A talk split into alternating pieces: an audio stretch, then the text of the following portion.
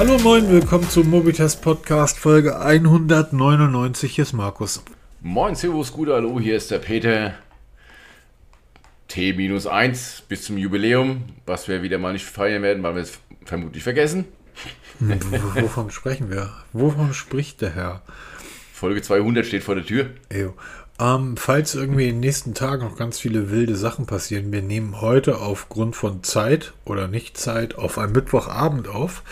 Und wenn also am Donnerstag irgendwie ähm, Twitter, Apple oder Google pleite sind und wir sprechen da nicht drüber, sprechen wir beim nächsten Mal. Machen wir es nächste Woche, weil es nicht so wichtig ist wie unsere Termine und unsere, unsere Zeit. Genau, das ist richtig. Ähm, jo, dann mal direkt hier rein gefeuert. Ähm, du wolltest genau. irgendwie losfeuern. Richtig. Wir haben heute einen Kommentar von Andreas bekommen. Wir haben ja letzte Woche über so ein bisschen mal beiläufig über den ganzen TV-Kram gesprochen, ne? wie wir so Fernseh gucken oder auch nicht mehr Fernseh gucken, sondern Streaming und Mediatheken, die ja das Thema ja komplett eigentlich abgelöst haben. Und habe auch da erzählt, dass ich zwar ein Apple TV benutze, mit dem aber nicht so ganz zufrieden bin in Verbindung mit meiner Sonos-Anlage. Und gerade bei bin, mich mal so quer durch die Landschaft zu, zu klicken und zu bestellen. Und zwar ist heute ein Roku DV-Stick angekommen. Ähm, kannte ich zwar vom Namen her, Roku TV ist so ein Stick wie viele andere auch. Ähm, Habe ich auch nie näher mit beschäftigt. Jetzt liegt eine hier, weil die sollen diese ganze Apple TV-Geschichte besser integriert haben als Apple selbst und noch so viel mehr bieten. Ähm, dann werde ich am Black Friday mir ein Google Chromecast bestellen, den neuen, weil da gibt es dann besondere Angebote, die nehme ich gerade mit.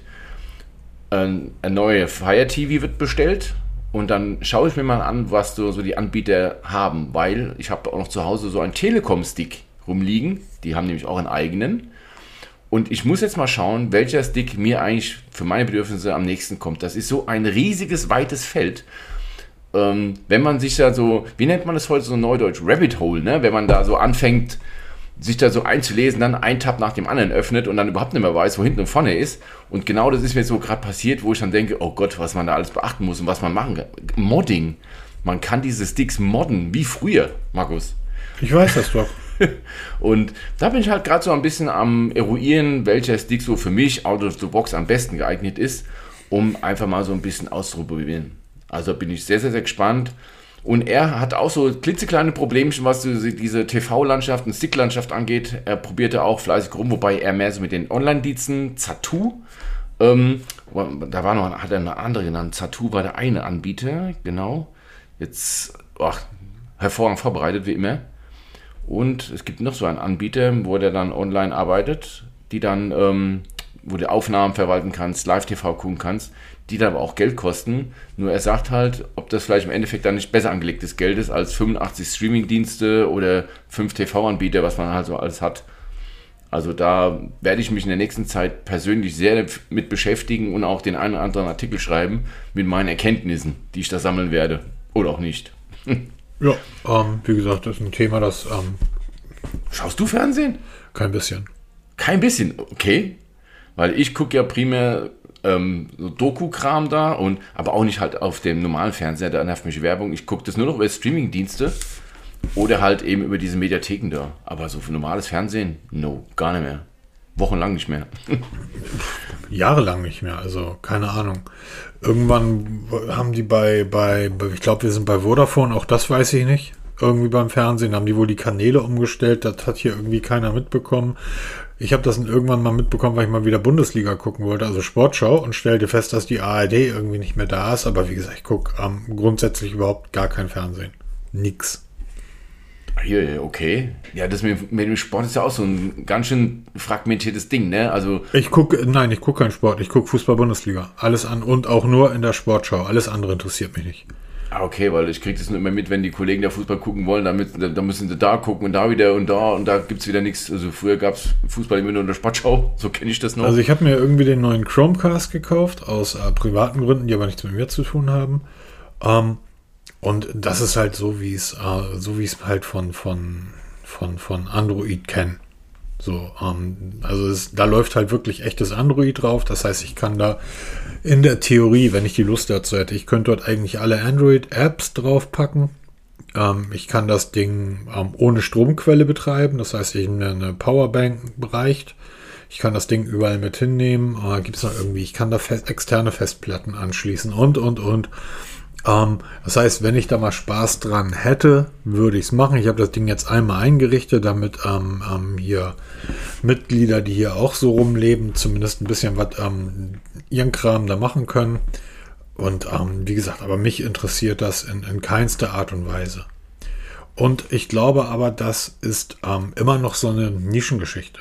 So, wenn ich dann mitbekomme, dass ähm, Wetten das irgendwie läuft, keine Ahnung, gab es wohl eine Sendung mit Gottschalk vor einigen Monaten. Und da haben sich irgendwie 12 oder 15 Millionen angeguckt. Dann ähm, weiß ich, dass das, äh, dass das konventionelle Fernsehen noch lange nicht tot ist. Nee, das auf gar keinen Fall. Und da Fall. reden die seit, seit irgendwie auch seit zehn Jahren drüber. Und solange irgendwie ähm, diese ganzen Schlagersendungen am Samstagabend da irgendwie Wie gesagt, ist grundsätzlich nichts für mich. Ähm, ich nutze als Streaming-Anbieter Join. Ich gucke den aber nicht. Lass mich so sagen, ich finde diese eine, eine Sendung mit, ich weiß nicht mal, wie die heißt, irgend so Quiz mit ähm, Joko und Klaas, irgendwie mit Joko. Aber da bin ich irgendwie, da gibt es jetzt wohl drei Staffeln von, da hänge ich irgendwo in der zweiten fest. Als ich jetzt so krank war, habe ich dann auf äh, Disney, ich glaube Disney oder Amazon, einen von den beiden. Ich glaube auf Disney, ich bin mir aber nicht sicher. Oder auf Amazon.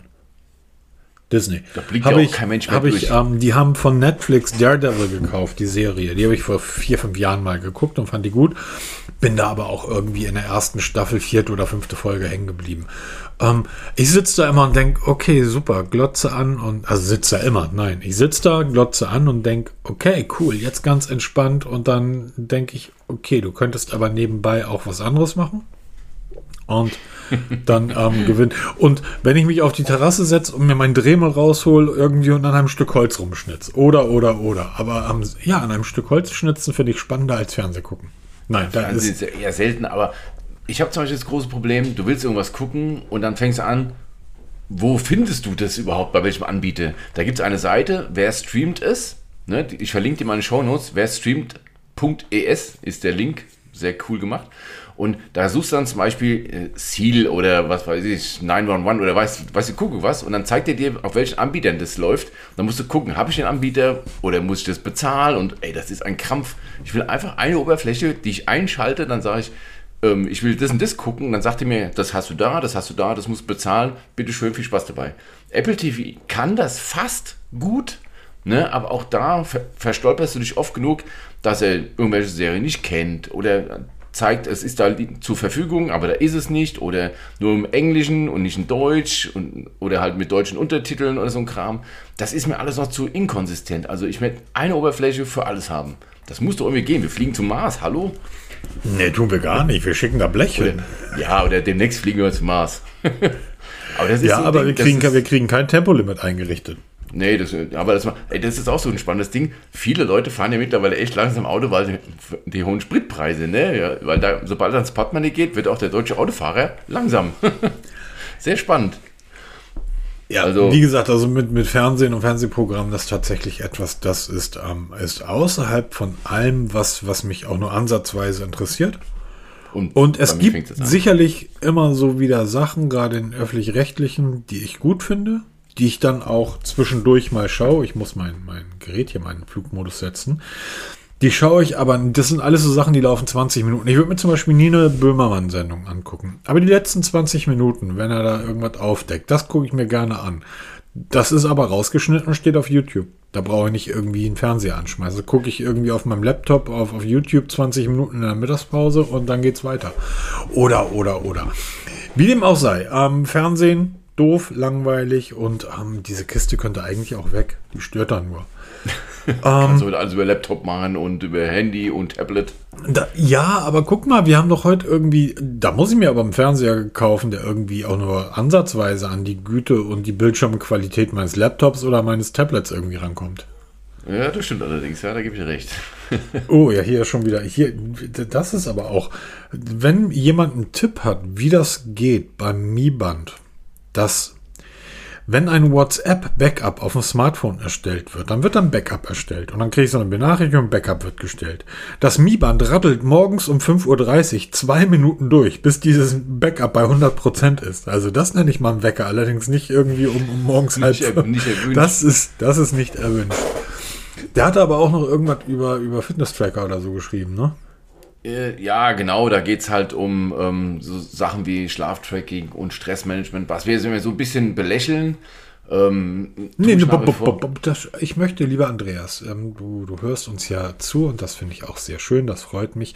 Und dir, lieber Andreas, ist natürlich auch aufgefallen, dass ich sehr klar gesagt habe, dass ich da ein Freund dieses Stress-Trackings bin und da auch sehr genau drauf achte. Und Peter derjenige war, der sagt, wenn Stress-Tracking macht. Und ich gesagt habe, doch, natürlich, es hilft mir. Bei meiner Garmin muss ich sagen, achte ich da. Und da sind wir auch drauf, drauf gekommen, dass es ja irgendwie diese Programme gibt und ähm, ich merke, ich, ich, ich nutze das schon, weil ich merke in dem, ich merke, äh, es gibt viele, ich, es gibt diese, diese übliche Aussage, dass Leute sagen, ja, ich merke doch, wenn ich gestresst bin.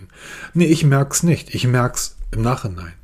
Aber ich merke ja während der Arbeit nicht, ob mich was stresst oder nicht. Nur ich verlasse mich da nicht auf, ähm, auf, auf ein, auf ein Garmin, äh, auf ein, auf ein Mi-Band oder auf ein, ein auf einem Huawei Band 7. Also ich würde mich da nicht auf. Ich bilde mir ein, dass meine Phoenix dort ein bisschen genauer mir Bescheid sagt und das stimmt dann zumeist auch.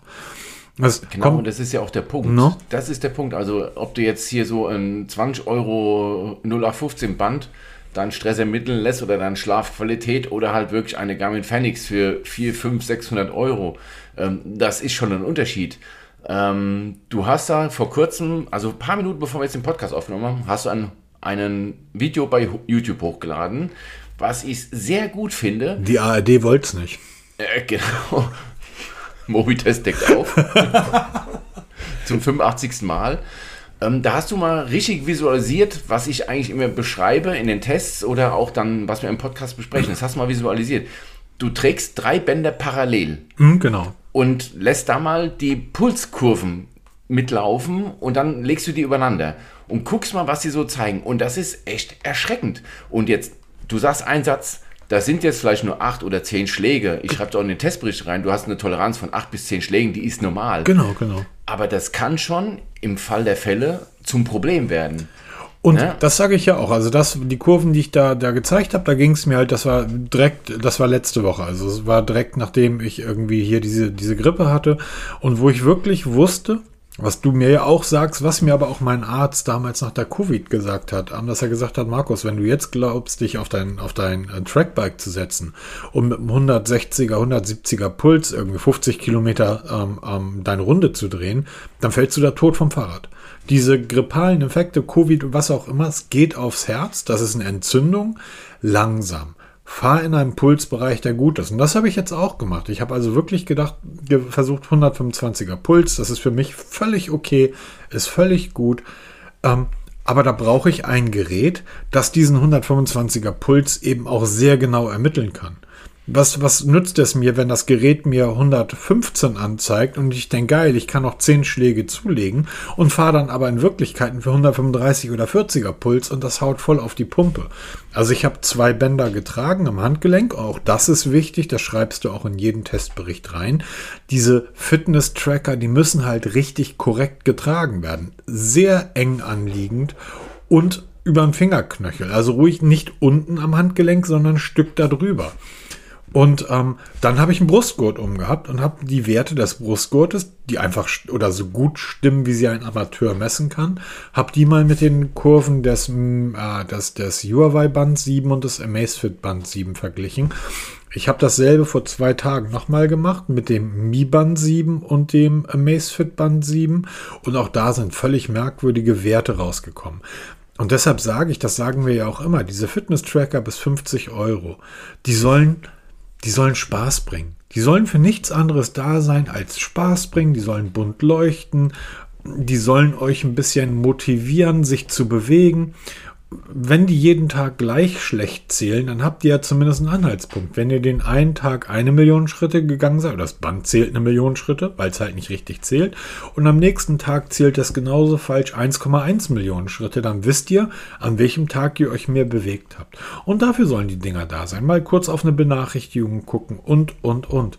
Aber bitte nutzt die Teile nicht als medizinische Produkte. Ich habe da die Huawei Watch D empfohlen Ja, genau. Und gut. da habe ich, habe ich eine Forderung natürlich auch direkt an, an den Peter gestellt in dem Video, dass ich natürlich davon ausgehe, dass du diese Uhr mal testen wirst. Das ist definitiv so. Weil das ist ja etwas, das geht dann schon wieder in eine Richtung, die ist spannend. Ja, aber auch da bewegen wir uns wieder in einen Preisbereich, der weit, weit, weit weg Das ist. Zehnfache von so einem. Band, ne? Locker, ja. Ja. Und, ähm, aber es hat auch dann eine Medizinprodukte-Zulassung. Wobei auch du im Video richtig zeigst, auch Huawei sagt, obwohl es eine Zulassung hat, dass die Werte abweichen können, wenn man nicht perfekt misst. Weil das, das Problem ist, wir wollen ja unsere Pulswerte nicht auf der Couch beim Fernsehgucken wissen, sondern beim Sport. Und das Bewegung ist der Tod aller Messungen. Du wirst niemals beim, beim Arzt im, beim Joggen irgendwie Blutdruck gemessen bekommen, es sei denn, du machst ein Belastungs-EKG, das ist was anderes. Aber du wirst in der Regelfall immer sitzen und dann sagt er auch noch, bitte jetzt nicht bewegen und ruhig atmen, damit du eben nicht die Bewegung reinbekommst, weil die Werte verfälschen können. Und die können drastisch die Werte verfälschen.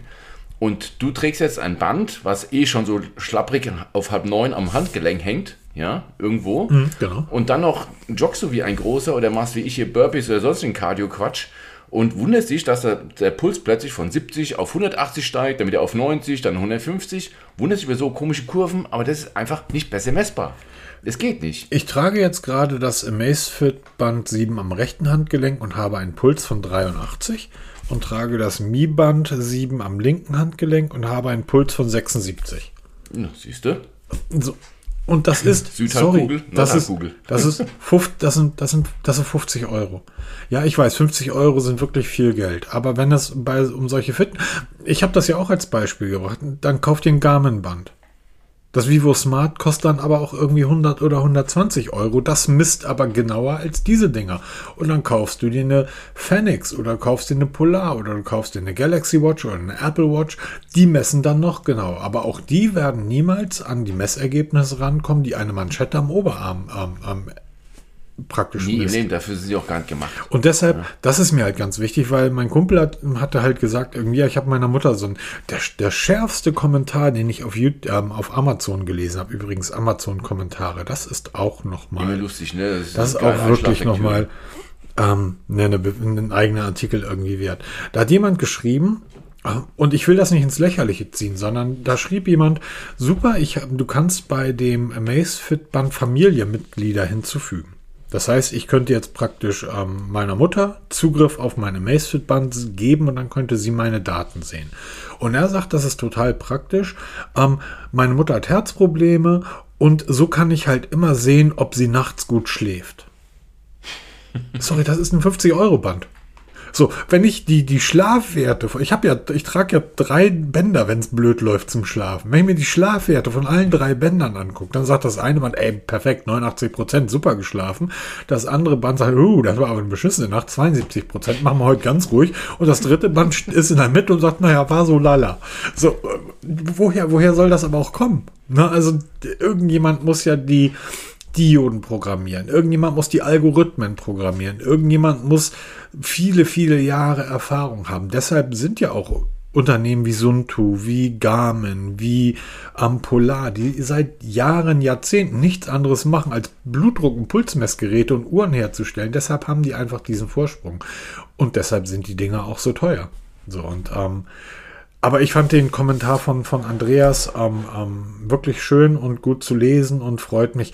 Das muss ich aber grundsätzlich auch sagen, auch auf YouTube, ähm, im Blog oder auch auf Twitter und so weiter. Ich freue mich, was für, für nette und, und ähm, ähm, aufgeschlossene ähm, ähm, Hörer und Leser wir haben. Das freut mich wirklich. Ja, vor allem zielgerichtet. Ne? Sie fragen und da wird, da wird nicht gepöbelt, da wird vernünftig gesprochen, da wird auch mal reagiert, wenn man eine Antwort schreibt, wird auch mal wirklich darauf geantwortet, ähm, dass die Leute es auch registrieren, was man da so schreibt. Also ich finde das gut, weil auch ich bin nicht frei von Fehlern. Ne? Also ich habe gerade heute beim, bei, dem, ähm, bei dem Testbericht von der Galaxy Watch 5 reingeschrieben, dass NFC nur bei den LTE-Modellen Oh, Peter. ja, habe ich Copy-Paste gemacht, gebe ich zu. Ne? Das war halt bei der letzten, war das so und wurde ich darauf hingewiesen, habe das sofort korrigiert. Freue ich mich total, weil so funktioniert es. Er hat, Ja? er hat sein, sein letzter, also sein, bevor er uns nochmal lobt, sein letzter Satz in dem langen Text, der ist, der ist wirklich interessant und da lohnt es sich mal drüber nachzudenken. Ähm, und vielleicht, er, er schreibt, und vielleicht können diese Gadgets ja auch irgendwann mal meinen Schlaf richtig analysieren und nicht nur auswürfeln, wie ich geschlafen habe. A, es ist total lustig, dass dieser Kommentar genau an dem, an dem Tag kommt, wo ich irgendwie das, das Video veröffentliche. Und äh, B, wenn ich mich mal fünf, sechs Jahre zurückerinnere, das Mi Band 1 zum Beispiel, oder was wir damals noch alles für, für Fitnessbänder hatten.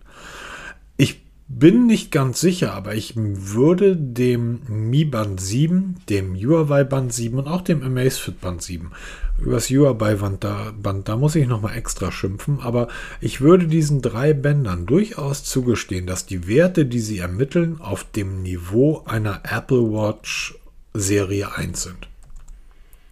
Und ich bin erstaunt, das bin ich tatsächlich, wie gut diese Bänder heutzutage dennoch sind. Wie weit die in vier, fünf Jahren nach vorne gegangen sind. Immer noch zu diesem günstigen Kurs. Ja, genau. Und da stellt sich jetzt ja. wirklich die Frage, vielleicht können die ja irgendwann mal mal sehen, wo die in vier, fünf Jahren dann stehen. Was die dann wirklich alles können. Ja, das nächste große Ding wird die nicht-invasive Blutzuckermessung sein. Ja, ich, ne? ich denke, also, das nächste große Ding wird erstmal, Apple hat das ja nach vorne gepusht, ähm, die SPO2-Messung sein, die ist ja ganz wichtig. Genau, das ist ein ganz neues Ding. Hat auch einen Kommentar auf YouTube, ich glaube beim MR auf YouTube, auf, auf Amazon, bei dem Amazfit-Band. Ja, und die SPO2-Messung, die ist immer total gut. Die ist ja auch total wichtig, das wissen wir ja. Ich dachte, okay, warum ja, weißt genau. du das? Und das Band misst die sehr genau. Ich bin immer im guten Bereich. Und ich dachte nur, okay, wenn du dann nicht im guten Bereich wärst, wärst du tot. Deshalb, ähm, da gibt es ja nur die beiden Möglichkeiten. Entweder der Wert stimmt genau. oder er stimmt nicht. Ähm, ist so ein bisschen schwierig. Was ich schade finde, Amazon, vielleicht denkt ihr mal drüber nach. Ich würde so gerne diese, diese, ähm, ähm die eure, ich würde das kommentieren gerne wollen. Die, ich würde die Kommentare gerne kommentieren. Den Kommentar kommentieren. Ja, ansonsten, äh, ansonsten muss ich ein YouTube-Format draus machen. Kommentare kommentieren. Ich, und, und dann kommentiere ich das mal. Ja, vielleicht Amazon ist das Reactions ist ein Amazon Reaction wollte ich ja. Vielleicht mal. wird das da machen Leute viel Geld damit mit so Zeug. Vielleicht wird das das nächste große Ding. Genau. Aber nochmal vielen, vielen Dank für diesen äh, sehr schönen Kommentar, lieber Andreas. Und dann gehen wir mal weiter, weil ganz frisch reingekommen. Es ist noch nicht offiziell bestätigt. Samsung hat es noch nicht bestätigt, aber auch hier hat Samsung scheinbar auf uns gehört. Das S23 kommt. Das S23 das nächste. Galaxy wird S23 heißen. Bei uns hört ihr es als erstes.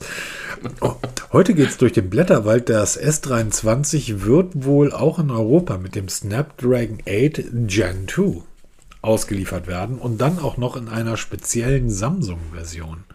Also es soll wohl noch leist, der soll wohl noch leistungsfähiger werden, als der Snapdragon Gen 2 sowieso schon wird. Den hat noch keiner gesehen bisher.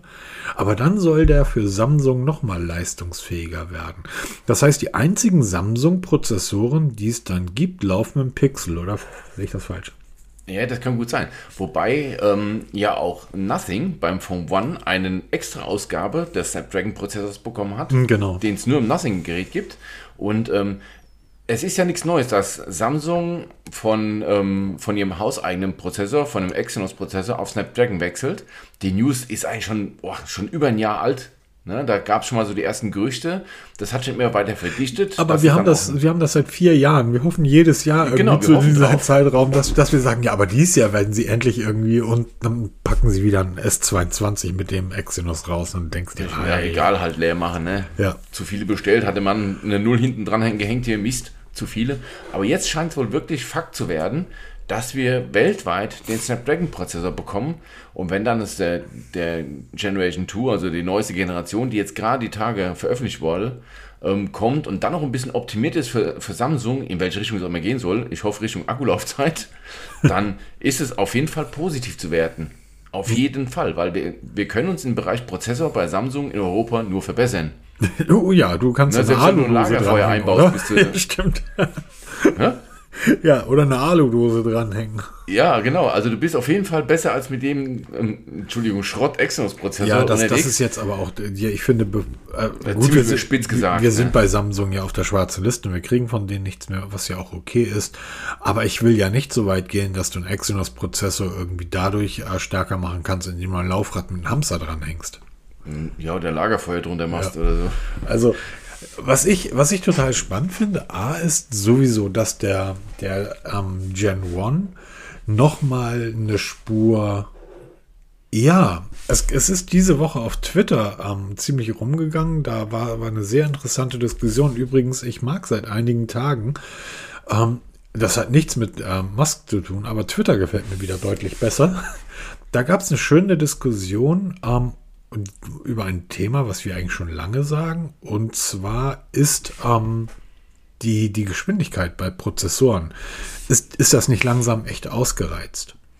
Und da ging es eher darum, wo jetzt ja auch der Snapdragon Gen 1 hingeht, zu sagen, wir versuchen mehr, äh, wie sagt man, Multitasking nicht, aber mehr Anwendungen zur selben Zeit in den Geräten zu ermöglichen. Wir versuchen noch bessere Kamera Bilder zu machen. Der Gen 1 Prozessor soll einen extra Bereich im Prozessor haben, der nur auf Hot Words reagiert. Also, hey Siri, okay Google. Ihr, so ihr, der Tensor-Chip eigentlich, ne? Ja, genau. Ähm, oh, cool, die sagen hier beide nichts, aber gehen an. ähm, und das ist, glaube ich, auch der richtige Bereich, weil wo willst du heutzutage bei den Prozessoren noch, noch ändern? Ich habe ja den. Ja, vor allem für was? Ich habe ja den Geschwindigkeitstest gemacht und ich äh, zwischen dem Zenfone und dem Sony er dem Sony Ericsson wollte ich gerade sagen. Siehst du, so alt bin, dem Sony Xperia, Sony, ja, Sony Ericsson, dem Z1, äh, Z10. Ähm, und habe da den Geschwindigkeitstest gemacht. Ich habe es bei einer App mal gemessen. Da war das eine Gerät um eine Hundertstel Sekunde schneller. Und ähm, weißt du, das ist, ist, einfach, das ist dann einfach ein Stück weit albern, oder? Also wo soll, wofür? wofür?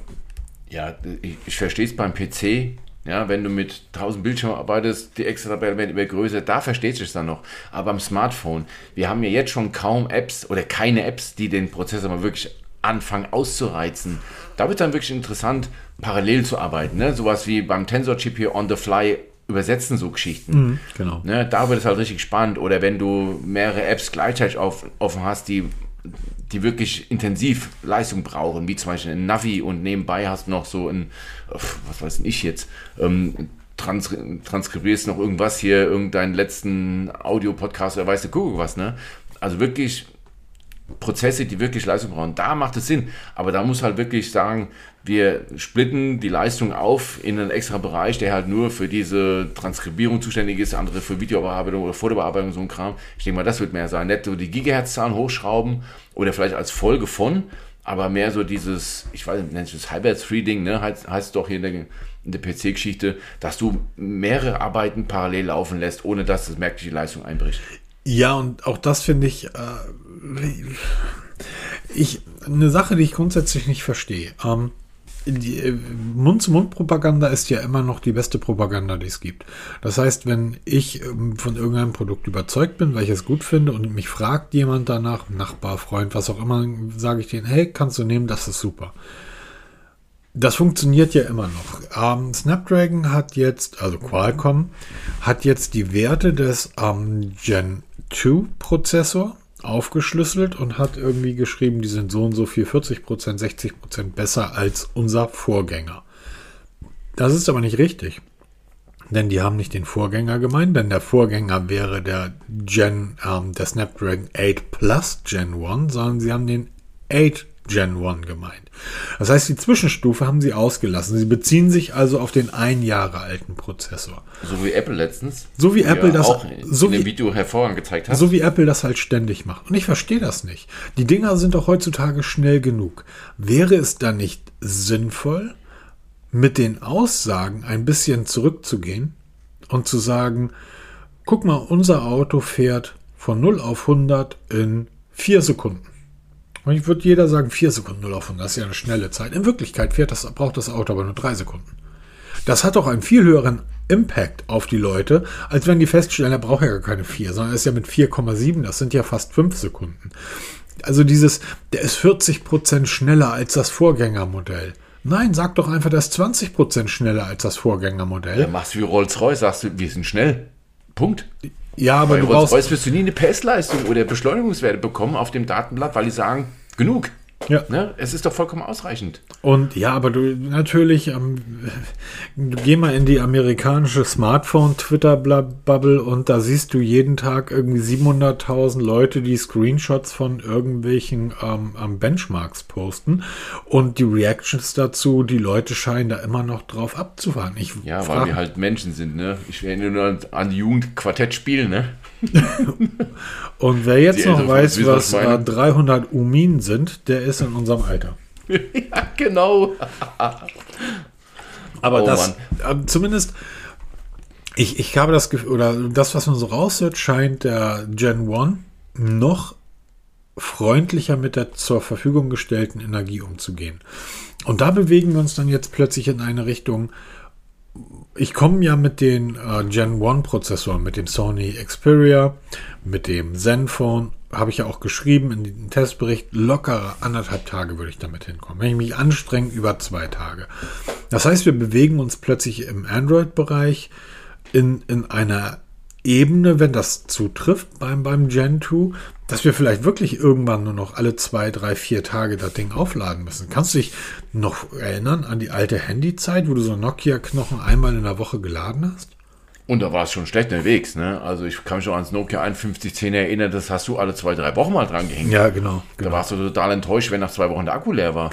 Ja. Ne? Und ähm, ich denke mal, so weit wir nicht mehr kommen, dafür sind wir halt von der Technik viel, viel zu erfolgreich. Aber wenn du wirklich mal Du stehst morgens auf und gehst dann auf die Arbeit, arbeitest den ganzen Tag damit mit dem Telefon. Was heißt arbeiten? Also du, du nutzt das Telefon ganz normal, du navigierst nach Hause, ne, um den Feierabendstau zu umgehen, kommst nach Hause, legst auf die Couch, guckst ein bisschen Fernsehen und gehst dann abends noch mit, ich sag jetzt mal, mit locker 30, 40 Prozent Akku ins Bett. Ja, aber das habe ich jeden Abend. Das habe ich ja, aber es haben halt nicht alle. Nee, aber das ist, ja? das ist ja der. Das, aber ist das ja sollte das, das, Ziel sein, dass wir noch mit mindestens 50 Prozent Akku abends ins Bett gehen und dann nochmal kurz aufladen ja, um dann wieder für den nächsten Tag gerüstet zu sein. Oder wenn du halt mal dann zwei Tage kein Ladegerät zur Verfügung hast, warum auch immer, dass du halt mal auch nach zwei Tagen nicht Panik verfällst, weil plötzlich der Akku zur Neige geht. Weil da hilft auch der, der ähm, diese Ultrasparmodis helfen dann nicht wirklich weiter, weil die helfen dann wirklich nur, dass du das Telefon irgendwie am Leben hältst, aber es wird alles abgeschaltet. Wehe, du, du entsperrst das Telefon und willst dann mal wirklich einen Notruf absetzen, dann ist es nämlich vorbei. Ja, das stimmt allerdings. Ähm, guck mal, das Zenfone ist heute Morgen um sieben oder halb acht von der Steckdose gegangen. Jetzt haben wir es am Abend und jetzt ist, ich habe noch über 70 Prozent Akku und ich werde wie üblich mit zwischen 40 und 50 Prozent ins Bett gehen.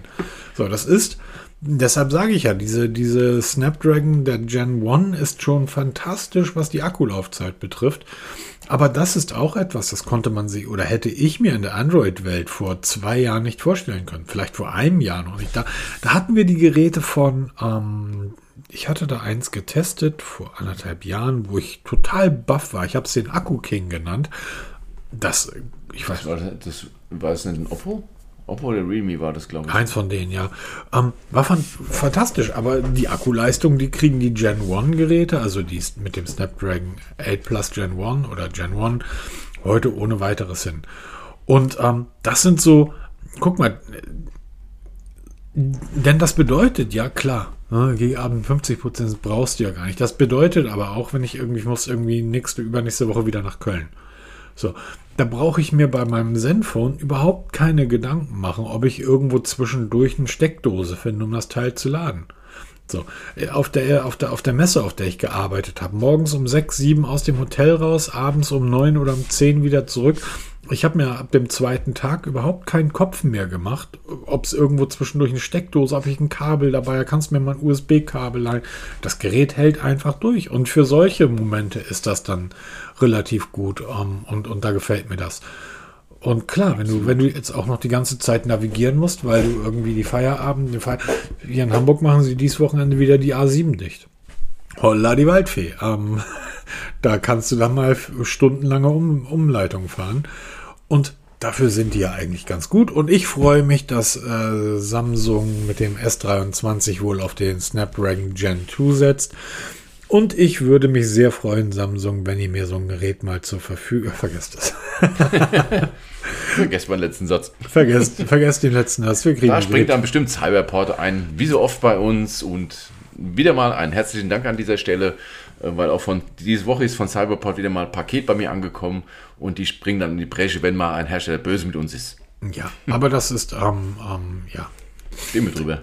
Ja, da steht nicht nur, dass wir da drüber stehen, aber ähm, kann man vielleicht hier Bestellungen ans Universum rausgeben, Samsung. Ich würde trotz alledem ganz gerne euer, euer Flip 4 mal testen. Nee, ist das das Fold? Das kleine, das Flip. große. Das ist Flip. Das Fold ist das große. Nee, das Flip, das Flip 4 Samsung. Schickt's mir doch einfach mal. Hm? Das letzte habe ich doch auch gut besprochen. Ich war sogar mit dem Prozessor zufrieden. Ich glaube, da war ein Snapdragon drin. Oh, jetzt werden wieder einige schreiben, ja, da war ein Exynos drin. Wie dem auch sei. Wir haben seit vielen, vielen Monaten, Jahren schreiben wir immer wieder Google und seine Fit-Dienste. Das ist der größte Quatsch auf dem, auf dem Planeten. Nichts halbes, nichts Ganzes. Jetzt gibt es noch eine zweite Baustelle. Neben Google Fit haben sie jetzt noch Fitbit gekauft und haben jetzt noch eine zweite Baustelle aufgemacht, diese parallel bespielen. Wir haben ja beide die Galaxy Watch getestet, äh, die Google Watch. Tolle Uhr. Und ähm, absolut. Bisschen klein. Aber halt zwei geteilte Apps. Also Google Fit ist so offiziell gar nicht verfügbar. Ich habe eine Anleitung geschrieben, wie man es trotzdem drauf bekommt, ist also halbgar integriert. Man konzentriert sich halt wirklich auf Fitbit heute. Also nur eine App, keine zwei Apps. Genau, die Google Fit kann man sich drauf, drauf ziehen extra, wenn man möchte, wenn man es schon die ganze Zeit genutzt hat. Ähm, Anleitung haben wir im Blog. Und heute gibt es ein Update für die Pixel Watch, wo Fitbit-Integration noch verbessert wird. Ähm, wir haben die Uhr leider nicht mehr hier liegen und ähm, deshalb kann ich das nicht mehr nachvollziehen, was, jetzt, was da neu gemacht wurde. Aber das ist wirklich der größte Knackpunkt, dass Google diese Dienste nicht so wirklich ähm, perfektioniert. Also man sieht, das ist definitiv Fitbit. Ne? Und man sieht wenig Google. Das müssen wir noch ein bisschen besser verbinden. Und jetzt haben sie die nächste Stufe gezündet. Es gibt nämlich eine dritte App jetzt. Google Health Connect Beta. Und wie der Name schon andeuten lässt, kann man hier verschiedene Dienste verbinden, die sich mit der Gesundheit beschäftigen. Ähm, ist seit gestern, vorgestern offiziell im Play Store verfügbar. Ich verlinke es mal unten in die Show Notes. Ich habe es schon mal installiert. Und was macht diese App? Nichts anderes, als im Hintergrund verschiedene Dienste miteinander zu verknüpfen. Das heißt, ich, mein Variable, welche Art auch immer, besorgt meine Daten, Puls, Laufstrecken und und und. Und Google Health Connect verbindet diese Dienste miteinander und schiebt die Daten halt auf, auf andere Dienste hoch. Das sind zu Beginn einige, da muss ich echt sagen, da haben sie sich mal richtig Mühe gegeben. Klar, Fitbit, aber auch Samsung ist dabei, Samsung Health. Gibt immer wieder Fragen, wie kriege ich eigentlich meine Samsung-Daten da rein? Genau. Und da gab das ja auch diese App irgendwie, die da praktisch als Brücke fungiert hat, aber auch nicht so richtig geil funktioniert hat. Ja, weil mittlerweile gibt es viele Anbieter, die dafür Geld haben wollen. Ich habe mal vor langer, langer Zeit einen Artikel geschrieben, wie, wie, die, ähm, wie man welche Dienste miteinander verbinden kann. Ja, ich erinnere mich auch. Ähm, dieser Artikel ist mittlerweile so ein Stück weit überholt, weil viele Anbieter mittlerweile wirklich Geld dafür haben wollen pro Monat, also einen Abo-Dienst daraus gemacht haben, um die Daten von links nach rechts zu schaufeln. Ähm, Health Connect macht das halt gratis, aber es ist halt nur eine Handvoll bekannter Dienste vorhanden. Es soll im Laufe der Zeit mehr werden. Inwieweit es sich dann ähm, entwickelt und welche sein werden, das wird man sehen. Aber jetzt zu Beginn sind schon mal Peloton dabei, das ist einer der bekannten. MyFitnessPal, sehr, sehr, sehr groß. Google Fit ist klar, wie angesprochen. Samsung Herz ist dabei. Oder auch hier Auto Active, das ist zum Beispiel die, die App, die ich halt für Auto nutze, wenn ich unterwegs bin da kann man auch seine Daten hochladen, beziehungsweise dann auch ähm, vielleicht auch runterladen, was so GPS-Tracks angeht. Also da tut sich was und ich hoffe, dass Google das dann mal auch irgendwann wirklich integriert, ne? dass das alles dann all in one zu, zu haben ist. Ja, das, davon gehe ich also schon sehr stark aus, oder? Ja, man weiß, wie Google mit Diensten umgeht. Ne? Also heute, heute da, morgen weg. Und ähm, aber es ist zumindest mal ein Anfang, die ganzen Dienste weiter zu verschmelzen und auch anzubieten. Es gibt zum Beispiel auch viele äh, Krankenkassen, die mittlerweile extra Programme für ihre für Kunden haben. Wenn du ein Wearable hast und trägst die, überträgst die Daten zu denen, kannst du deine Beiträge reduzieren oder kannst ähm, Prämien bekommen, Preise gewinnen, was weiß ich, ich, guck was. Ähm, Hashtag Werbung, TK, Techniker Krankenkasse, ist da wohl ganz, ganz vorne mit bei. Habe ich auch mal einen Artikel zugeschrieben. Das machen nämlich mittlerweile mehrere Kassen. Und da ist es wichtig, dass die Daten wirklich präzise übertragen werden. Da gibt es nämlich richtig, richtig viele Probleme, wo dann die Anbieter meiner Meinung nach auch zu Recht dann sagen, na, die Daten sind nicht so ganz glaubwürdig oder bruchstückhaft oder nicht vollständig, können wir leider nicht werten. Das, dann wird es natürlich ärgerlich. Ne?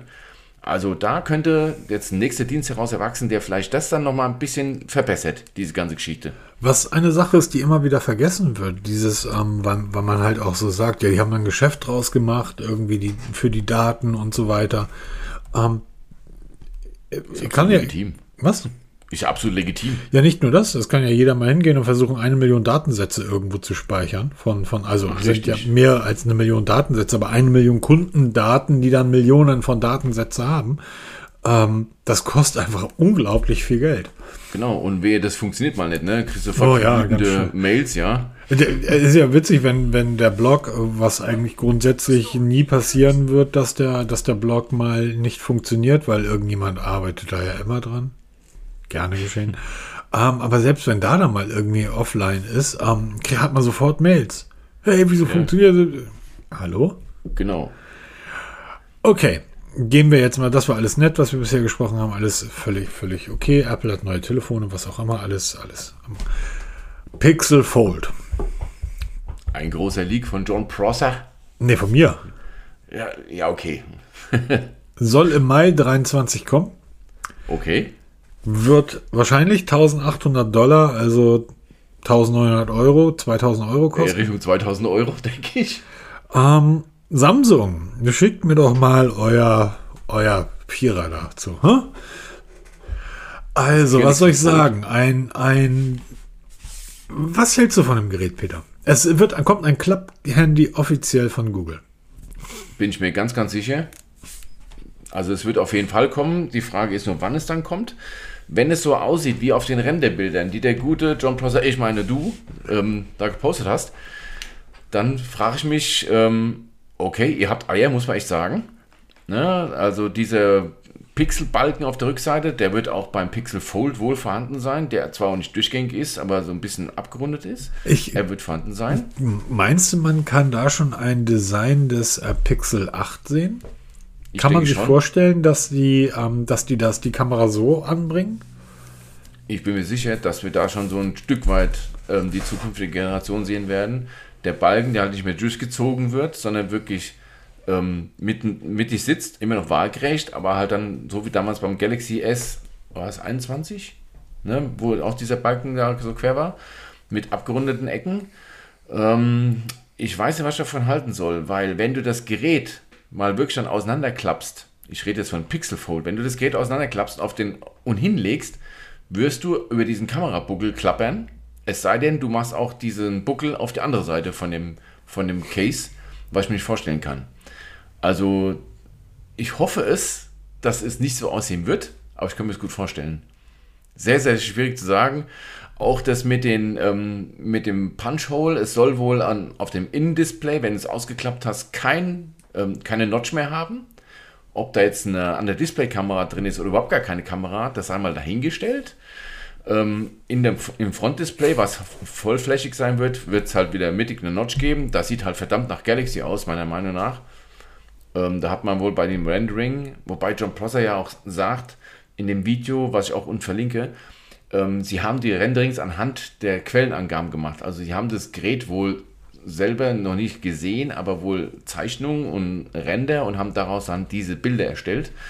Das sieht äh, verdammt nach einer, nach einer Kreuzung von Galaxy, Galaxy S und einem Pixel aus. Also ich bin sehr gespannt, ob das wirklich so kommen wird. Und wenn, wie sie das verkaufen wollen, wenn es hinlegst, ausgeklappt und es dann rumklappert. Weil da gibt es ja Menschen, die heute schon jammern, dass ein Smartphone, wenn du es auf dem Rücken ganz mal hinlegst, dann du nicht drauf tippen kannst, weil es dann klappert am Bump. Ja, ja absolut. Also das wird sehr interessant, wie sich das da entwickelt. Augenblick. Was meinst du denn? Ich meine, dass, ähm, tja, was soll ich sagen? Schwierig, ne? Im ersten Moment sieht es geil aus. Aber je länger du dann drüber nachdenkst, dann denkst du, das kann nicht funktionieren mit diesem Kamerabuckel mit dem großen da auf der Rückseite. Weil du wirst ein Fold hinlegen wollen und dann drauf irgendwelche Notizen machen zum Beispiel. Ja, absolut. Und darüber hinaus ähm, muss, muss ich auch sagen, mir gefallen, gefällt halt immer noch dieses, dieses äh, mittige Punchhole nicht. Ich bin so glücklich, dass das Zenfone das Punchhole äh, links außen hat. Ähm, äh, ich finde, es zerstört jedes Mal die, das, das Look and Feel von so einem Gerät. Der Kamerabump Gegebenenfalls gibt es da eine geile Hülle, die dann sowas. Ähm, Ja, das ist natürlich auch wieder so. Da mach- machst du aber das Gerät ja eh schon, was ja eh schon dick ist, machst du ja noch fetter. Irgendein, irgendeiner unserer asiatischen Freunde wird da sicherlich auf die Idee kommen und sowas, so ein Teil zum Aufkleben vielleicht verkaufen. Ein Fake-Bump. Und dann wirst du Leute sehen, die mit einem Legostein irgendwie hinten auf dem, auf dem Smartphone sich einen Legostein draufkleben. Ich weiß das nicht. Also es sieht schon gewöhnungsbedürftig aus, um es vorsichtig zu Vorsichtig sagen, oder? ausgedrückt, ja. Ähm, auch was, was ich interessant finde, ist, ähm, schau dir mal die unterschiedlichen, also das ist, ist ja ein Sketch, also das ist ja, ist ja einfach nur ähm, so zusammenge, So geschustert. Genau. Dann schau dir mal den, ähm, den Rahmen auf dem linken Bild an, also den, den Rahmen ums Display und den Rahmen ums Display auf dem rechten Bild. Ja, Innendisplayrand und Außendisplayrand. Ja, genau. Ähm, das muss symmetrisch sein. Ja, das ist ja auch eine Forderung, die du ja mir stellst. Wir kennen ja von Nothing, dass man das machen kann. Man kann ein Display wirklich vermitteln. Das Sony geht. hat Sony hat's beim Xperia gemacht, Apple macht das bei jedem Gerät. Klar kann man das machen. Ist halt nur teuer, ne? Ähm, genau. Und es das, halt dann auch schön aussehen. Ja, und aber das ist natürlich ein Preis, eine Preisgeschichte. Und da können wir ja beim 2000 Euro Smartphone nichts erwarten, oder? Also Genau. ich, ich ist frage halt, mich, ich frage mich, nehmen wir an, das kommt wirklich. Es Warum? wird kommen. Ich meine, äh. Google, Google wird ja relativ, relativ genau die, ähm, die Abverkaufszahlen von Samsung kennen. Und wenn sie die Zahlen nicht kennen, weil Samsung die nicht mitteilt, auch wenn die so eng zusammenarbeiten, Prozessoren sei hier nochmal gesagt, ähm, weiß, Sam, weiß Google ja einfach anhand der Daten, wie viele Geräte wirklich aus der freien Wildbahn auf die Google-Dienste zugreifen. Die werden also, wahrscheinlich ist Google derjenige, der am genauesten nach Samsung weiß, wie viele Fold und Flips die verkauft haben. Ist der Markt wirklich schon so groß, dass Google sagt, da springen wir mit auf? Das ist die Frage, die sich mir Ich kann mir gut vorstellen, dass sie, weil wir wissen, Google braucht nicht die Geräte verkaufen, weil sie es müssen, sondern weil sie es können. Und ich gehe schon davon aus, dass sie mit diesem Markt nicht ähm, von Anfang an den anderen überlassen wollen. Weil da gibt es halt bisher nur eben Samsung als bekanntesten Player. Es gibt auch noch andere. Es gibt Huawei, die haben Klapptelefon. Es gibt Xiaomi, haben Klapptelefon. Oppo. Gibt, Oppo hat auch Klapptelefon. Es ist ja nichts per se Neues. Aber das ist immer noch ein neu zu bespielendes Feld, äh, Feld in der breiten Masse. Ja. Und ich kann mir vorstellen, gerade eben durch die Pixel-Serie, die jetzt in den letzten zwei, drei Jahren wirklich einen massiven Hype erlebt haben und immer mehr Leute animiert werden, auf den Pixel umzusteigen. Wenn du schon in der Android-Welt sicher unterwegs sein willst, dann kannst du es am besten mit dem Pixel. Auch weil sie halt nicht wirklich super teuer sind, sondern immer noch in der Preis, Preisbereich liegen, die interessant ist für viele Nutzer. Und dann sagen, wir gehen jetzt auch in diese Schiene rein, dass ihr dann auch allumfassend, weil Pixel ist halt wieder diese ganze Pixelwelt, ne? Diese, die steht hier offen, wo dann alles miteinander verbindest. Dann hast du noch ein Pixel-Tablet irgendwann später dazu. Das kommt ja auch. Das ist ja auch schon gezeigt worden. Ob es dann so aussieht, ist die andere Frage. Aber du wirst dann alles integriert haben, weil ich denke mal, das wird die Zukunft sein. Wenn du sowas, du baust ein Ökosystem auf, dann aber allumfassend, dass du gar nicht mehr in andere Geräteklasse rein musst. Du kaufst den Chromebook für das Arbeiten am Laptop. Du kaufst dir ein Pixel Fold, wenn du unterwegs Notizen machen willst oder produktiv arbeiten willst. Du kaufst den Pixel für den ganz normalen Kram, ohne Pixel Watch für die Uhr und so weiter. Aber du hast alles in einem Ökosystem und dann auch untereinander perfekt vernetzt. Ne? Also da muss Google mit reingehen. Und jetzt die, die ganz spannende Frage, die das, ja, ich weiß gar nicht, ob man das so sagen kann. Kann man sich vorstellen, dass Google irgendwann sagt, okay, das hier ist unser Google Android? Mit dem Pixel haben sie das ja schon ein Stück weit gemacht. Da ist das Google Android drauf, mit all diesen magischen Erasern, mit ähm, den Übersetzungsprogrammen und, und, und. Und dann gibt es halt das normale Standard Android für all die Genau anderen. das, das meine ich damit. Sie So. werden sich in Zukunft eine komplett eigene, die werden sich abkoppeln, abkoppeln von Android. Es gibt doch dieses, dieses Android Lite, nenne ich es mal, ne? was du Ah. gerade so in den Dritte Weltstaaten wird dann das verkauft mit Smartphones, super günstige Smartphones mit einem eingedampften Androiden, das halt wirklich keine Performance braucht. Android One, äh, Nokia Oder, setzt genau, Android One drauf. heißt es. Ne? Ich glaube, das wird so die Zukunft sein, dass Android sagt hier, wir haben hier das, die Pixelwelt, die bleibt aber auch nur den Pixeln vorbehalten, mit den ganzen Zusatzfunktionen, die es ja heute schon gibt. Du hast ja viele Funktionen exklusiv für Pixelgeräte, die auch diese Magie, wie du sie immer nennst, ausmacht. Die wirst du nie bei einem Xiaomi oder Samsung finden, oder zumindest nicht in der, in der Art und Weise. Und, die, und dann sagt Google oder halt Android, hier, ihr alle anderen kriegt dann halt unser Android One oder Android Vanilla oder wie, weißt du, guck, wie es dann heißen wird. Aber wir koppeln das Ganze ab. Das, da bin ich mir ganz sicher, dass das passieren wird. Über kurz oder lang. Ja, absolut. Ähm, ich, ich glaube, dass das wird unmerklich geschehen. Und äh, gegebenenfalls ist dieses, dieses Produkt, ähm, die, dieses, dieses Pixelfolden sorgt noch für etwas anderes bei mir. Und zwar das Gefühl, das habe ich eigentlich seit dem Pixel 6 ein Stück weit und es komplettiert sich immer mehr, ähm, dass du mittlerweile als, als Android-Nutzer wirklich einen Furz drauf, gibt, drauf gibst, was die anderen machen. Und ich habe so ein Stück weit auch das Gefühl, dass Google mittlerweile über das Selbstbewusstsein bei Android verfügt, dass die sagen, unser Betriebssystem ist das Beste auf dem Markt. Das ist das, was jeder Hersteller sagt, aber das ist das, was Google sich sehr. Unser OS ist das Beste, was es gibt. Unsere Dienste sind die besten, die es gibt. Unsere Geräte sind die besten, die es gibt. So, pff, jetzt geben wir einfach einen Furz drauf, was die anderen sagen, machen oder tun. Und so kommt mir das gerade ein Stück weit tatsächlich vor.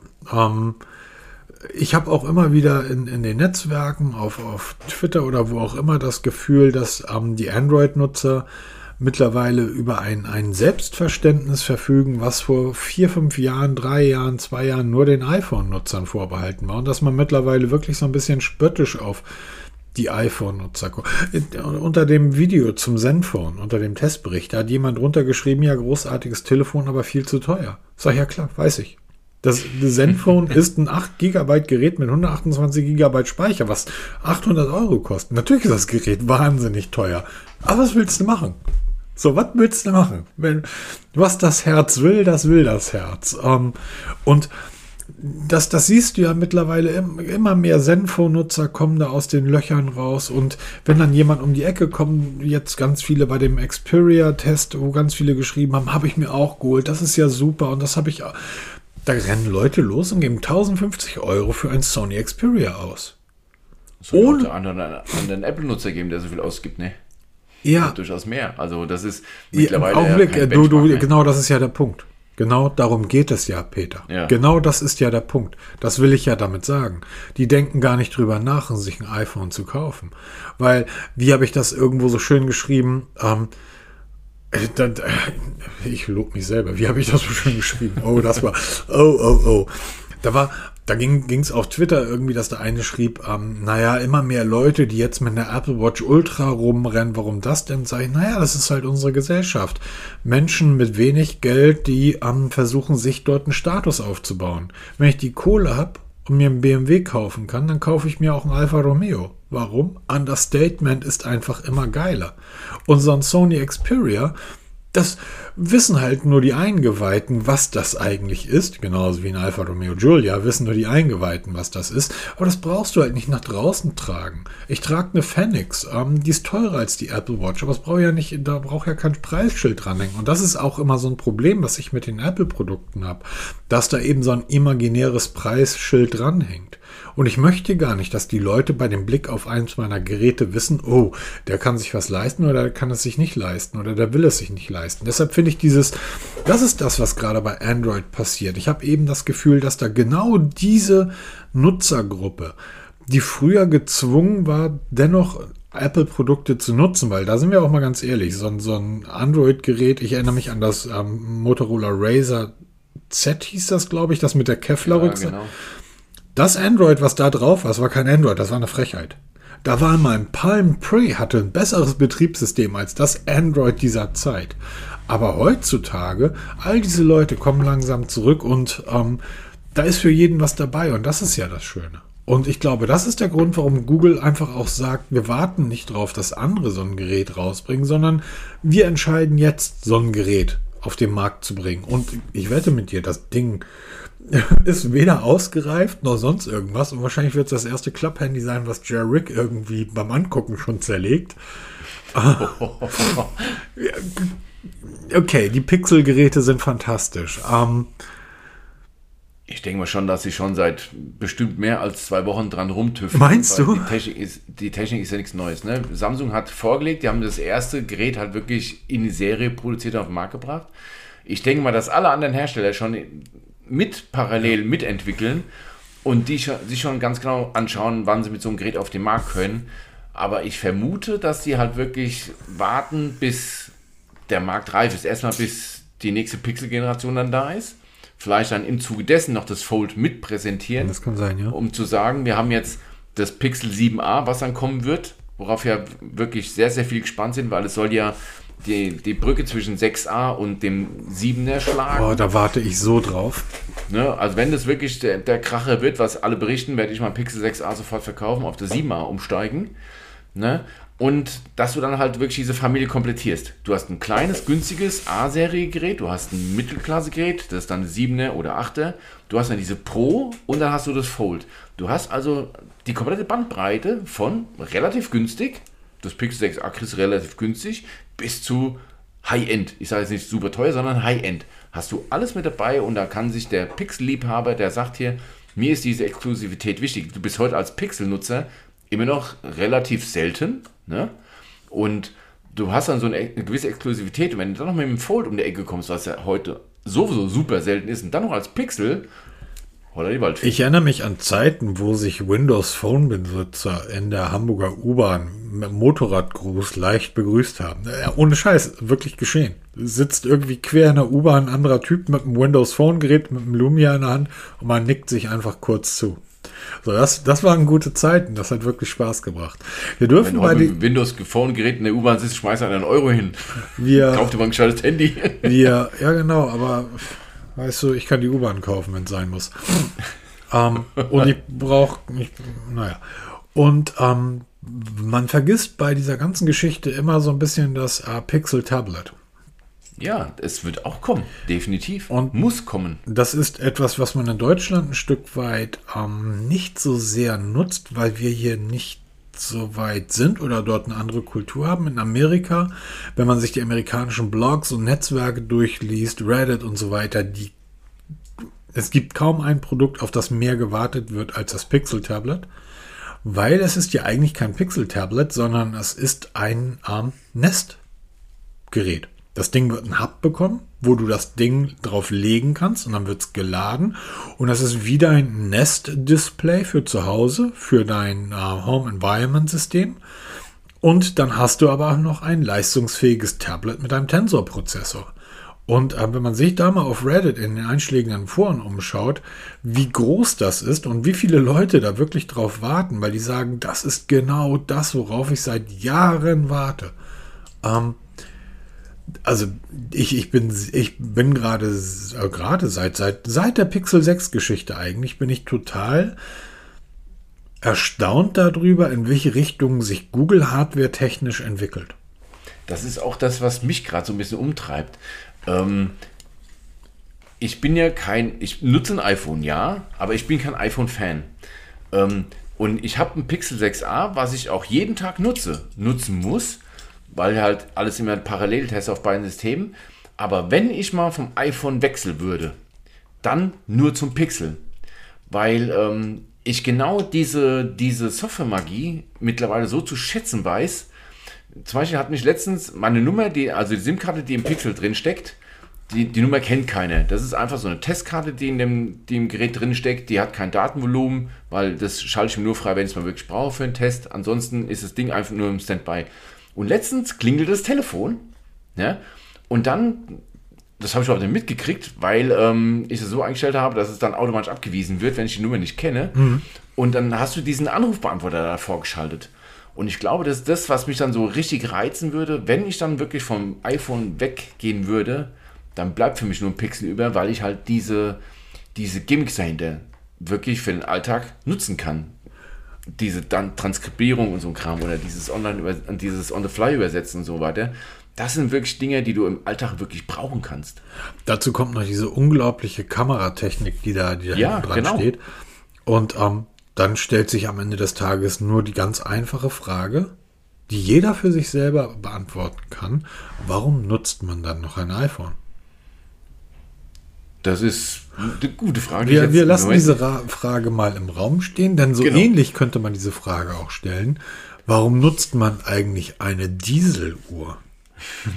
Diesel-Smartwatches gibt es auch noch, ja. Geil. Hast du früher auch, wie hießen die, die, die Diesel, die Jeans noch, die, die wir früher alle unbedingt haben musste? Die 501 von Levis. Das war Levis, aber Diesel hatte ein Äquivalent, was ähm, cooler war als die 501. Ach, keine Ahnung, ich hatte immer nur Levis. Ja, ich, ich eben, wir, wir haben ja, wir braven Jungs die aus der gelegt. Stadt haben wir, haben wir Diesel getragen. Ich weiß aber nicht mehr, wie die hieß, aber das können die älteren Herren mir sicher beantworten und ähm, in die Shownotes, nee, in die, in die Kommentare In die Kommentare schreiben. posten, ja. Wie hieß diese Hose noch verdammt?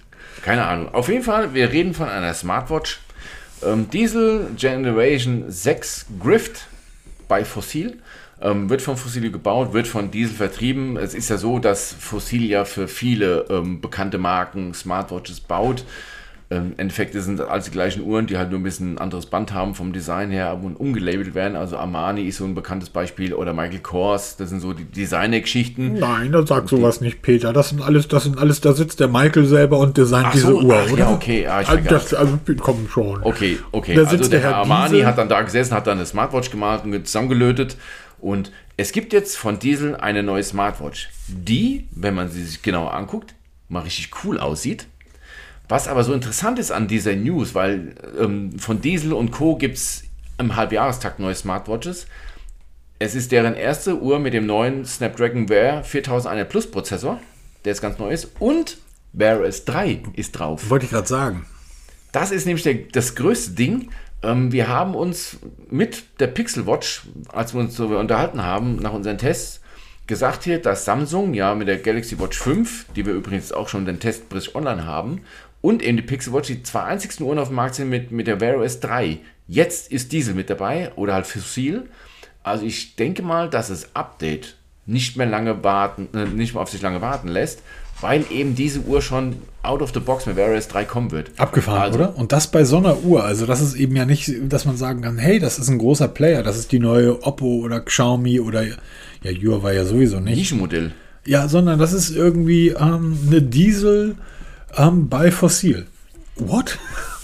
Richtig, also wird von Fossiluhr gebaut, wird dann halt über die vertrieben. Aber halt eben, jetzt ist Wear OS 3 da. Haltet aus, ihr seid nicht vergessen worden. Das Update kommt, es kann nicht mehr lange dauern. Vielleicht sogar ein schönes Weihnachtsgeschenk für euch. Und ähm, genau, das wäre es eigentlich so. Die Uhr, 369 Euro soll sie kosten. Ist eine ganz normale Wear OS Uhr. Also Akkulaufzeit knapp unter einem Tag mit den ganzen Benefits, die man da hat. Übrigens auch der Schnellladefunktion, wie sie auch die Samsung Galaxy Watch 5 hat. Die Praktisch, super oder? Geil. Ey, super genial. Also, wie du schon sagst, morgens beim Duschen draufgelegt und abends beim Abendessen oder Fernsehgucken mal kurz draufgelegt, du, geht dir nie der Akku aus. Also, wenn du das mal verinnerlichst, das ist wirklich nicht viel Aufwand und ist auch schnell erledigt, dann geht dir eigentlich nie der Akku leer. Ich habe hier beim Und- Testen der, der Bänder leider völlig ähm, den Fehler gemacht. Ich habe nicht drauf geachtet, wann ich die Dinger aufgeladen habe. Das Mi-Band steht bei 65 Prozent. Jetzt in dieser Sekunde und das Amazfit-Band steht bei 74 Prozent. Das Amazfit-Band, ich habe mich jetzt wohl ein bisschen runtergekocht hier beim Podcast, äh, liegt jetzt bei einem 69er Puls und das Mi-Band ist bei einem 74er Puls. Also das sind tatsächlich Tolerabel, diese, diese Unterschiede. ja, aber am Ende des Tages hat mein Körper doch jetzt gerade einen Puls und das wäre doch ganz gut, wenn der gemessen wird, oder? Ja, eigentlich schon, ja. So, also mein Körper sagt ja nicht, ich, ich äh, puls hier mal so in der Toleranz vor mich hin, sondern Und wir bringen euch so runter, dass selbst der Puls aufhört. genau. Und da wir uns jetzt runterbringen wollen, weil langsam wird es wirklich spät und ich wollte gerade sagen, langsam wird es dunkel, aber Langsam wird's dunkel, haben- langsam wir haben hell, angefangen, man also, ja, langsam wird es wieder hell. ähm, weil der Peter holt ähm, sein Elektroauto am Wochenende ab und da haben wir sicherlich ein schönes Thema nächste Oh, Woche. das wird spannend. Was ich jetzt mittlerweile an Ladekarten hier habe und Apps Ich wollte gerade sagen, an Ladekabeln. Ne, Ladekabel nett, das ist nett. Das ist auch wieder ein sehr spannendes Thema. Das werde ich auf Mobitest-Art und Weise testen. Wie lange lade ich an verschiedenen Ladern? Eine Stunde, wie viel, wie viel Prozent kriege ich rein? Und wie viel Prozent Akku verliere ich bei 100 Kilometern auf der Autobahn oder in der Stadt und so Kram? Also wird es sehr, sehr umfangreiche Tests sehen, weil ich bin so ein Statistik-Fan. Und gerade so bezüglich auf Ladekarten, wenn man sich da nicht auskennt, das ist nämlich das, was jeder als allererstes googelt. welche Ladenkarte sind empfehlenswert oder welche Anbieter sind empfehlenswert. Jetzt kommen, so langsam entdecke ich die Welt der, der Lade-Flatrates. Da gibt es nämlich auch Flatrates, die man buchen kann. Jetzt muss ich rausfinden, lohnt sich das für mich oder eher nicht? Oder lohnt sich es wirklich einzeln zu laden beim Einkaufen oder hier bei McDonalds um die Ecke oder weißt du, Kuckuck wo? Ähm, das wird auch ein neues Feld für mich. Ich bin super gespannt. Es liegt alles bereit. Am Freitagmittag hole ich es ab und werde dann schon am Samstagmorgen oder am Freitag die ersten Fahrten haben und dann am Samstagmorgen von Ulm nach Hause fahren. Das erste Mal im Elektroauto über knappe 280 Kilometer äh, mit einer Reichweite von 240 laut Hersteller. Ich vermute mal eher Richtung 200 Kilometer. Also es wird sehr, sehr spannend, was dazu erzählen ähm, Wichtig wäre, den Hersteller nochmal auf die Vorkonditionierung anzusprechen. Ähm, okay. Also es gibt, äh, es gibt Software, äh, es gibt Software-Systeme, die wissen, wie kalt das draußen ist. Und die ähm, wärmen die Batterie auf und die wärmen den Innenraum auf, solange das Fahrzeug sich noch am Ladestecker befindet. Weil wenn du dich in die kalte Kiste reinsetzt und eine Reichweite von 240 Kilometer hast und dann losfährst und frierst den Arsch ab, ist das erste, was du machst, die Klimaanlage an und dir fehlen dann mal wieder 20, 30 Kilometer. Deshalb ist eine Vorkonditionierung immer ganz sinnvoll. Ähm, das heißt, wenn er es nicht gemacht hat, dann fahr nicht sofort los, sondern stöpsel das Ding bei ihm ein und heizt dann einfach mal 10 Minuten den Innenraum auf, die Klimaanlage an. Ähm, gut wäre auch die Batterien zu kühlen oder im, jetzt im Winter zu wärmen. Auch das bringt immer noch etwas an Reichweite rein. Du solltest im Winter hey, Ich will das Auto fahren, hallo? Du solltest nicht pflegen. Du solltest im Winter tatsächlich mit ah, 20 Prozent ähm, an, an Reichweite einbußen rechnen. Ja, das, davon gehe ich mal aus. Und das gilt es halt herauszufinden. Und dann erfahrt ihr auf Mobitest-Art, welche Anbieter sich fürs Laden wirklich lohnen, welche Apps taugen für Navigation oder für die, für die Entscheidung, was man da wo macht. Ähm, erfahrt ihr dann auf Mobitest-Art und Weise. Und ich freue mich so sehr darauf, weil es, wie gesagt, für mich ein völlig neues Feld ist und ich bin super gespannt, wie man heute so schön sagt. Ich bin total gehypt. Du wirst auf jeden Fall zwischenladen müssen. Ja, auf die, jeden Fall. Weil die ersten Kilometer auf der Autobahn wirst du nämlich feststellen, dass die Beschleunigung auch bei so einer kleinen Gurke so unglaublich ist, dass du das Ding innerhalb von kürzester Zeit leer fährst. Deshalb ja. Und dann bin ich mal gespannt, wie es das mit den Navis gibt hier, wie das dann ähm, wie es anzeigt, weil ich habe mich da jetzt schon mal ein bisschen eingelesen, dass man mit mindestens 20% Akku zum Laden geht, dann bis maximal 80% lädt, weil nur in diesem 20-80 Bereich wird es wird auch Vollpower geladen. Danach brauchst du unendlich lange für wenig Kilometer mehr Reichweite und das gilt es herauszufinden und werde ich dann auch ähm, entsprechend in Artikeln ähm, zu Papier bringen oder zu. Ist so wie ein Display. Kumpel von mir, der irgendwie sich beschwert hat, dass sein blödes scheiß iPhone so ewig lädt. So die, nie auf 100% sag ich, hallo, schalt diesen komischen Akkuspar, Lade, Kram aus, dann ballert das Ding auch voll. Ansonsten denkt sich das iPhone, ich bin am Kabel, 95% Akku reicht doch. Genau, und fertig. Und fertig. und ähm, wenn du das haben willst, schalt das aus, aber das machen Elektroautos natürlich auch. Over-the-Air-Updates oder musst du für eine Werkstatt? Ähm, das das finde ich noch raus, da bin ich auch sehr neugierig, was dann so ähm, auf mich zukommt, was dann so die Technik im Auto angeht. Da gibt es natürlich auch eine App dazu zu dem Auto. Und ähm, also seid gespannt, ob wir gespannt sind und bleibt auf dem Laufenden. Demnächst anderen auch über Elektroautos, weil das ist ja so dein Metier und dann können wir uns da vielleicht ein bisschen connecten und dann erzählst du aus der Praxis dort, aus der Entwicklung, was da möglich sein wird und ich erzähle dann, was dann wirklich auf die Straße ankommt. Ja, wunderbar. Dann wünsche okay. ich euch einen schönen, entspannten Sonntag und gehabt genau. euch wohl bis die Tage, Macht's bis nächste gut. Woche. Bis Achso, nächste Woche. Bis dann. Zu 200. Tschüss. Ciao.